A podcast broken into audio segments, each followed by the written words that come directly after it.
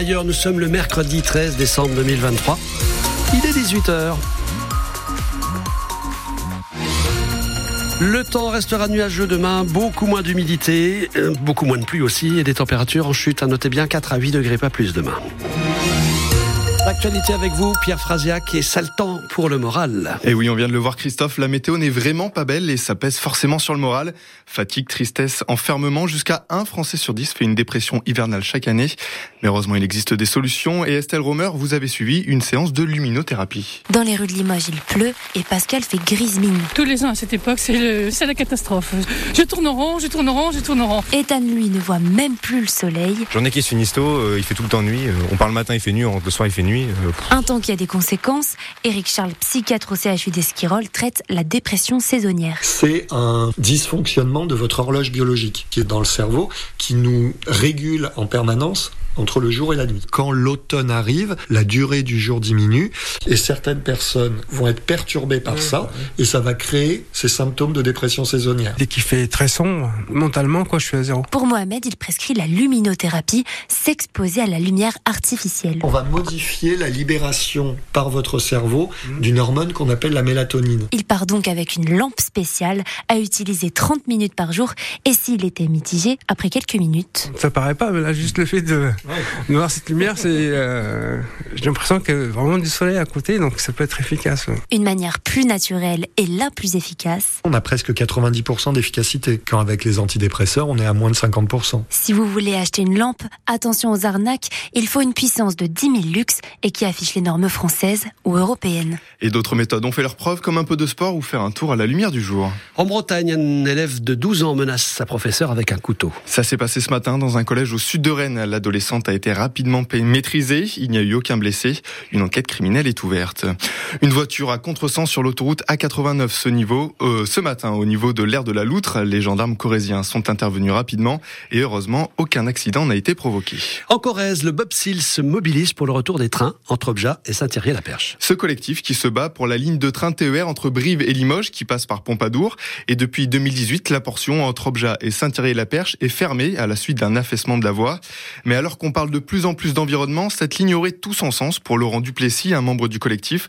Et selon lui, il y a largement assez de voyageurs possibles. On a sur la zone de Pompadour euh, quand même plus de 1000 salariés qui travaillent dans deux entreprises importantes.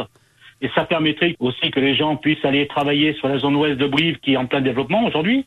Et mettre moins de voitures sur les routes, euh, notamment sur les portions euh, entre Brive, Obja, même jusqu'à Pompadour. Sur la question des transports, le Haut Commissariat au Climat préconise justement de rouvrir les petites lignes pour pouvoir justement diminuer l'impact carbone euh, lié à la voiture.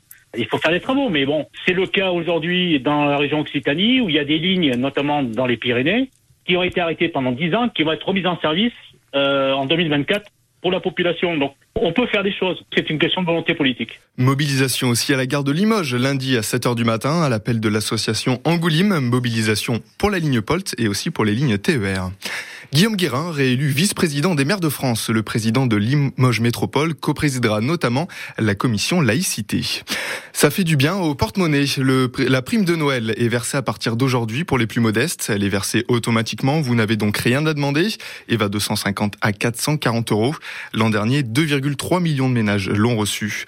Et autre prime pour les covoitureurs cette fois, ça a un coup de pouce de 100 euros pour les automobilistes qui se mettent au covoiturage sera reconduit l'an prochain sur les trajets courts uniquement puisque que seul un trajet du quotidien sur du 1000 se fait en covoiturage. Et comme six autres départements, la Corrèze est toujours en vigilance orange au cru. La, la Vézère qui est encore hors de son lit ce mercredi et on a toujours les pieds dans l'eau dans certaines rues de Saint-Viance. Mais alors ça doit s'améliorer dans les prochaines heures puisque le pic de la crue est attendu d'ici la fin de journée. Et certains en profitent pour s'en amuser comme ce rugbyman de l'US Varette qui a voulu s'entraîner coûte que coûte hier. Alors il a fait quelques brasses sur son terrain puisqu'il était inondé. La vidéo est à retrouver d'ici quelques minutes sur francebleulimousin.fr. Et le terrain d'Amédée Domenech devra être un peu plus praticable demain pour la réception de Vannes. Le choc entre le CAB et le leader de Pro D2 sera la première affiche de cette 14e journée de championnat.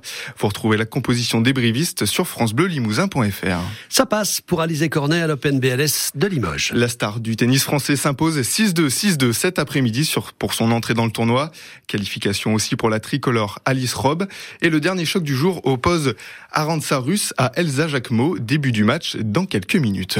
Et le PSG qui joue sa qualification ce soir en Ligue des Champions de football. Mbappé et ses coéquipiers sont sur la pelouse de Dortmund pour le dernier match de poule. Coup d'envoi 21h. Et du côté du ciel, ça va s'améliorer un petit peu Je sais pas si ça va améliorer le moral d'ici les jours à venir. Alors ça ira pas mieux. Ah, ça ira mieux au niveau de, on va dire, de la pluie, de l'humidité, mais ce sera plus froid. hein. C'est le prix à payer, ma foi, si vous voulez un petit peu de, de soleil. On va regarder ça dans le détail. D'abord, euh, d'abord la nuit prochaine, un temps bien nuageux, toute la nuit avec des pluies sur Saint-Junien, Rochechouart, Limoges, les monts de Bazac, un petit peu tout le monde va être arrosé. hein. Euh, la basse marche, attention au brouillard qui va se développer en fin de nuit et demain matin des températures comprises entre 3 à 5 degrés. Demain jeudi, en début de matinée, un ciel très nuageux, des brumes ici ou là, un temps généralement sec. Peut-être quelques averses encore possibles sur Amouti ou Vassivière, mais ce sera sec hein, dans l'ensemble euh, de la journée. Ça va pas se dégager pour autant. On peut s'attendre à de belles éclaircies par endroits en début de soirée. 4 à 7 degrés pour les températures. Je jette un petit coup d'œil pour vendredi. Il y aura beaucoup de brouillard, euh, notamment le, matin. Il faudra faire euh, très très attention. Et euh, ça va se lever. hein. Il y aura un petit peu de lumière, alors filtrée par quelques nuages, mais euh, des températures, on va dire stationnaires, 6 à 8 degrés. Et attention à partir de samedi pour les températures, là, ça sera peut-être un peu plus négatif. Mais euh, j'ai pas l'indice de confiance, mais je peux vous dire que ça va refroidir puisque justement le ciel se dégage. Merci. Prochain rendez-vous d'info, Pierre, à 19h. 19h dans une heure. La météo 100% locale avec la droguerie Limousine. Art culinaire, bricolage, produits d'entretien, quincaillerie. Retrouvez-nous rue François Chénieux à Limoges et sur comptoir-droguerie.fr.